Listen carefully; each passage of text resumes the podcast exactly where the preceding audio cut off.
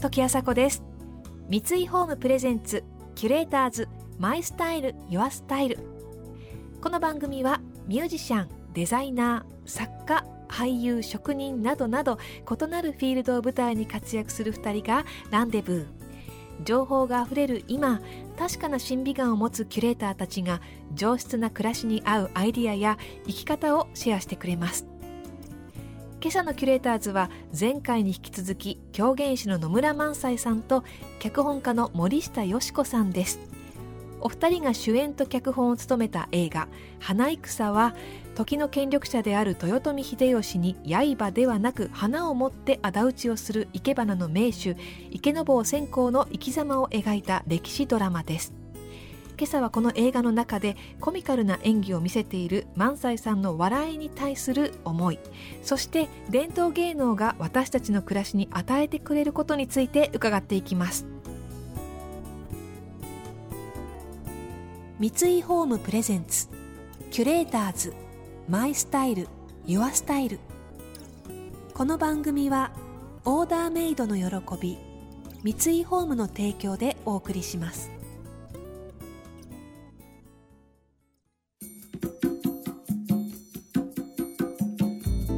あさこがナビゲートしています。キュレーターズ。今朝は狂言師の野村萬斎さんと脚本家の森下よし子さんとのお話をお届けしていきます。能と狂言。悲劇が多い能に対して狂言は喜劇。いわばコントなんですよね。そんな狂言の世界で生きる萬斎さんは笑いというものをどう捉えていらっしゃるのでしょうか。やっぱりまあ意外性っていうのはありますよね。笑うことのね。ですからまあ予測させない人っていうこと。だからあんまりこう予定調和的にことが進むと笑いって起こらないんですよね。やっぱり意外。思いもしないことに驚くとかっていうことが一つ笑いの要素でもあり、まあ、また真逆に絶対そうなると思ったら案の定すぎる時も笑えるかもしれないですけどね。うん、そうですね。萬斎さんのもう日々格闘していらっしゃるわけですよね笑い。そんなことないですか、ね、でもお笑いとその狂言の笑いってちょっと違ってなんかお笑いはもっと瞬発力がすごく強い気がするんですけど狂言の笑いはもうちょっとなんでしょうね言ってることとかパターンは割合単純なんですけどまあ繰り出すその間であるとかうん。まあ、シチュエーションの方そこにある今あるシチュエーションの中で次どうその意外性を出すかっていう感じでしょうかね。やっぱりトリッキーな方がいいなと。ですからなんかねあの僕演技する時にねやっぱり役者さんがどういう演技するかなっていうのが分かった上でやる方がいろいろ遊べますよね。あそことギャップを作ろうそうそうそうってことはありますよね。ですからこういろんな役者さんいますけど、まあ、気の合う役者さんっていうかねあの、慣れてくると、まあ、小石さんとかとはそういうところがもうできてるわけなんですけどこう相手がこう来るとこう外せるとかっていうでこう来たいからこうなんだなっていうやっぱりすごく役者ってコミュニケーションですから、うん、その球がキャッチボールが面白くいく人もやっぱり演技が充実すると思うんですよね。キャッチボールを見せるわけじゃないですか、うん、でもまあ世の中にはどうどう球を投げても自分の作った球しか投げない人とかっていうのも時々いますしね。ああそういうそういうもんなんですね。どんだけ変化球投げてもストレートしか絶対返さない人とかって言ってであストレート中心の人なんだななんて思うってこっちがわざともうちょっと違う球投げても相変わらず同じ球しか投げないとかねってやっぱりそういうことは。あったりしてあどうしてもこの人はこういうふうに役作りしたいんだってじゃあ分かったっていうようなこととかねそういう意味で言うとね古典芸能の人の方が幅があるのかな猿之助さんとやった時もねやっぱり。まあ、そこを初めて演技を交わすというところでもあったので、こうどう出るかっていうのをこうお互い見てて、まあ、僕とするとでも飛鳥秀吉との勝負ですからある種の決意を持って、まあ、まあまあこういかざるを得ないところがある中で、まあ、彼の方がそこは逆に言うとどうかわすとかどう受けるかっていうふうに、えー、してきてそこの勝負の決戦のところも少し演技プランを変えられましたねえっと脚本とはちょっと違う違うことををしましたね。ああえもう何書いたか多分私全然忘れてますね。おまけにその最後のオチのところにまたオチをつけたじゃないですか。それ僕ちゃんと言ってるそれあそれそれこそマーサイさんがそうだよ。ほやって言い出してそうでしょ。あそれいいよねって、うん。そうそうオチ変わっちゃったんですよねあの話、うん。そうでした。でも結果的にやっぱり良かったんじゃないですかね。よかったんじゃないですか。なんか、ね。あの伝えたいことがあれによってはっきりしたよそううなですよねねそうそう。だから最後のあうん。の河原のシーンの決め台詞それも花やろっていうところにとてもすごくそうなんかつながった気がしますけど。僕はもうあそこ結構好きなシーンですね。ねあのちょっとおかみあふれるね。あのお母さんっぽいちょっとこう池さんのあそうそうそうそうそう。そうそう。いう包容力でもなんかやっぱり茶室っていうのは一つの体内っていうか、うん。あ。イメージもあってやっぱりあそこにいるとこうつまりあのお母さんの心臓音が聞こえるように茶のたぎる音がこうポツポツポツと沸騰する音が聞こえるとかっていうそういうあそこは音響もすごく良くて、あ音の付け方もねもう非常になんかあそこでみんなお茶が飲みたいっていう私の周辺の人が思ったみたいですよあのシーンで。素晴らしい。あれはあのプロデューサーがあのやってる時に言い出したんですよね。お茶のシーンは音で見せるって。あ音で沸かす。音で沸かすっていうのもいいですけどなんか。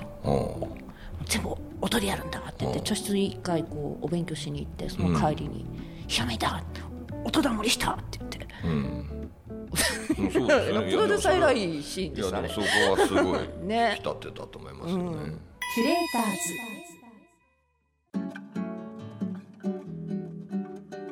ズ。時あさこがナビゲートしています。キュレーターズ今朝は狂言師の野村萬斎さんと脚本家の森下よし子さんとのお話をお届けしています。映画花戦では京都を舞台に生け花だけではなく茶道や書といった日本の伝統文化も多く登場しています。では狂言という伝統芸能を受け継ぐ萬斎さんにとって日本文化とはどういったものでしょうか？まあでもこの映画ね見ると本当にあのお花お茶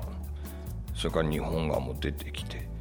で演じてるのは狂言師と歌舞伎役者だったりしてなんか日本の文化っていうものの層がまず見られますよね。そして本当にお花お茶っていうので人間がこう心開く瞬間がまあ映画になってるじゃないですか。なんかあの本当に武力とかそういうのではなくてまさしく芸術文化っていうものがこうおのずと人の心を開かせるんだっていうことがこうすごく描かれてるなだからやっぱりどの時代もそのなんていうのかなこう心を開くためにそういう芸事っていうのがあるのかしらなってことをこう思える映画のような気がしますね。そうですねそういう意味ではなんかあのやっぱり中世の芸能というか文化っていうのはこう、まあ、禅の思想もあるんでしょうけど、全部押し付けんじゃなくて余白があってそこにこう見てる人参加する人が自分で埋めていくっていう、そういう能動的な作業があるじゃないですか。だって別にお花だってこう見て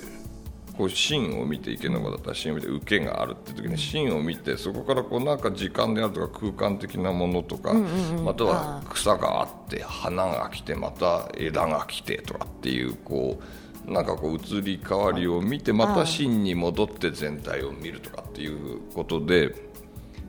その意味合いを追っていく中で心の変化が起こるじゃないですか。墨絵だってなんで色がついてないのって言った時に、まあもしかしたら見てる人が色をつければいいのかもしれないし、お茶だってなんかポツポツポツとかこう音がしてるっていうそれに対してただ単にお湯がたぎってる音ですっていうんじゃなくてそれに対してなんか自分の脈拍との何か対比に対してこう思いを巡らすとかなんかそういうことで多分単に受けるのではなくて自分も能動的に関わっててまた帰ってきててそういうそのコミュニケーションが行われる。ところ。っていうのがこの日本の文化の面白いところだしこのお茶やお花っていう日本が、まあ、狂言もそうかもしれませんけどね。そうですよね。こっち受け取る方の感じ方っていうのもあの一つの文化というか、うん。あれですよね。その人の核というか、感じる力というのも鍛えなきゃいけないものなのかもしれないですよね。ででじゃあお茶を入れたりお花を生けたりしろよというところはもうすごい言われるとすごいこう厳しくややります？自分に合うものを見つければいいので、うん。まあ温泉行くのがいいっていう人もいれば お花を生けるのがいいっていう人もいるだろうし。ああそそっかそっか、うんうん。うんそうですよね。日本その文化的な中でってことですようね。ん、要は多分自分っていうものを再発見するために、もちろんその作品を鑑賞するってことは受け身にもなるんだけどやっぱりそれをどう感じてるかっていうことを自分で認識する、うん。あやっぱりお茶のあのたぎる音を聞いてああ癒されると思ったら疲れてんだなとか分かるとか なんかそういうことでもいいんじゃないかと思うんですよね。うん。キュレーターズ。時あさこがナビゲートしてきました三井ホームプレゼンツキュレーターズマイスタイルユアスタイル今朝のキュレーターズは狂言師の野村萬斎さんと脚本家の森下よし子さんでした。芸術というのはパッと瞬間的に五感を喜ばせてくれるものでもあるしまた同時に受け取る人にそれぞれの自分の人生に結びつくメッセージを感じさせるものでもあるということがこの映画では非常に分かりやすく描かれているなと感じました。そしてこの映画自体が鮮やかな五感とともに強いメッセージと両方見せてくれる映画だなと思いました。映画「花戦」現在丸の内東映ほかで公開中です。次回のキュレーターズはモデルのアンミカさんとエレナさんをお迎えします。それでは素敵な日曜日をお過ごしください。時あさこでした。三井ホームプレゼンツ。キュレーターズ。マイスタイル。ユアスタイル。この番組はオーダーメイドの喜び三井ホームの提供でお送りしました。